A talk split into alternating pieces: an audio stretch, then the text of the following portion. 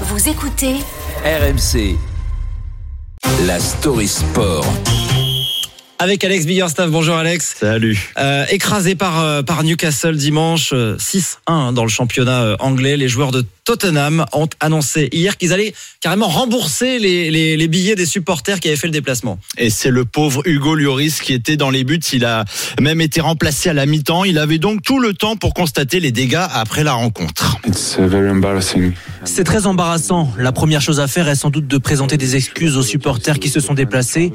Alors oui, parce que la deuxième chose à faire, c'était de bien comprendre la fameuse garantie satisfait ou remboursé. Je ne savais pas que ça s'appliquait, les amis, au, au foot. Quand je repense à la saison du PSG, beaucoup vont faire la queue ce matin au Parc des Princes. D'ailleurs, c'est bizarre, Charlie, il est pas là. hein. non, non, mais c'est euh, c'est un exemple inédit ou c'est déjà arrivé?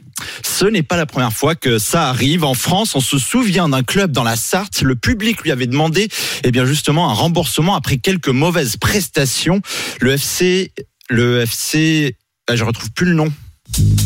Rends l'argent Rends l'argent. Approchez, approchez. François Fillon a enfin été condamné. Ça veut dire qu'il va pouvoir rendre l'argent. Ah voilà, le FC Fillon, c'est bon. Non, en vrai, ce sont des cas rares, mais on en voit en plus de plus en plus ces dernières années. En Angleterre, notamment, le club londonien de Charlton avait dû rembourser en 2016 plus de 4000 euros aux 166 supporters qui avaient assisté à la claque 5-0 reçue par euh, leur équipe.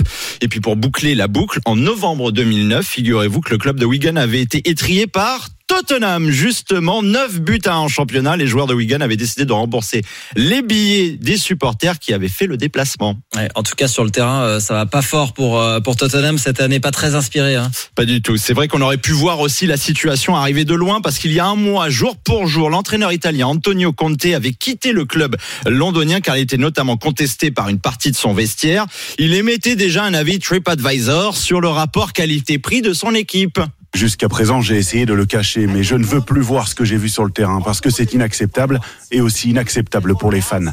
Ils font le déplacement, ils paient leurs billets et viennent voir une équipe avec un type de performance inacceptable. For me, I repeat, this is unacceptable. Ah oui, pas terrible. Unacceptable, comme dit. Mais c'est vrai que le temps, c'est de l'argent. Tottenham est désormais sixième de Première Ligue et les Spurs, en plus, devront se rattraper dès demain contre Manchester United, grosse cylindrée du championnat.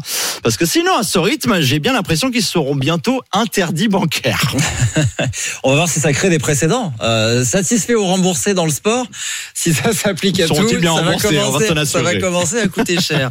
La Story Sport, Alex Biggerstaff, merci beaucoup. 6h25 sur RMC et sur RMC Story.